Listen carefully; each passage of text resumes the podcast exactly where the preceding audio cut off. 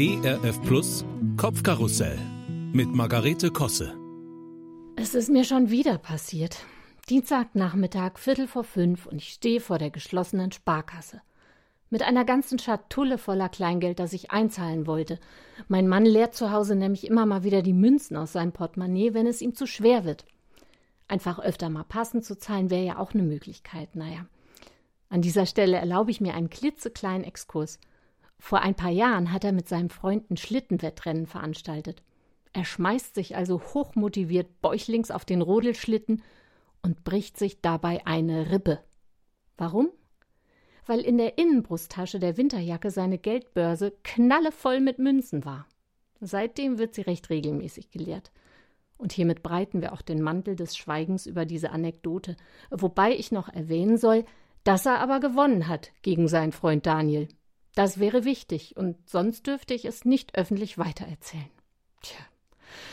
Nun aber zurück zum Eigentlichen. Ich stehe also vor dem Eingang der Bank und lese Montag und Donnerstag bis 18 Uhr, Dienstag und Mittwoch bis 16.30 Uhr, Freitag nur bis 15.30 Uhr, Samstag geschlossen.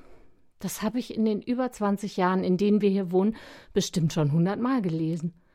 Und umgehend wieder vergessen. Genauso wie die Öffnungszeiten der Post. Warum? Und warum kann ich andererseits noch den kompletten Sketch von Otto Walkes, die Gerichtsverhandlung, auswendig mitsprechen? Hohes Gewicht, Liebe geschwollenen, angenagter.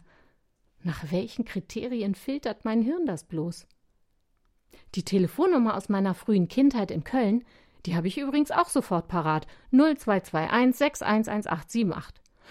Und die von meiner Freundin von damals, als ich in der Grundschule war, die weiß ich auch noch. Und ich bin mir sicher, in diesem Moment sagen Sie, das kann ich doch wohl auch noch, die Nummer von früher. Okay, da bin ich jetzt aber mal gespannt. Äh, bitte sprechen Sie jetzt. Hm? Hm? Hm? Super. Ja, das geht doch. Hm. Vermutlich entscheidet man irgendwo im Unterbewusstsein, was man wichtig findet und was nicht. Und wo man vielleicht auch eine emotionale Beziehung zu hat. Die habe ich zu meiner Bank definitiv nicht. Die Festnetznummern meiner Freundinnen, die kann ich aber aktuell immer noch. Und wenn jemand umzieht, dann lerne ich die neue auswendig. Und dann rufe ich da auch öfters an, damit ich sie nicht vergesse. Die Nummer und die Freundin. Das ist schlau, ne?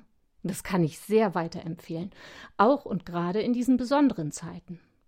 Warum nicht statt Sudoku oder Netflix einfach mal ausprobieren, welche Telefonnummern man eigentlich noch auswendig weiß und dann mal wieder da anrufen.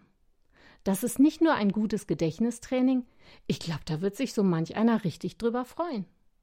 Naja, und wenn man sich vertut, dann ist das auch nicht schlimm. Lernt man eben neue Leute kennen. Hm.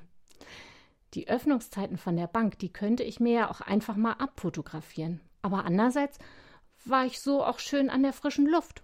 Sogar mit Muskeltraining, mit den ganzen Münzen in der Tasche. Naja, und es eilt ja auch nicht. Ach, ich gehe einfach Samstag noch mal hin.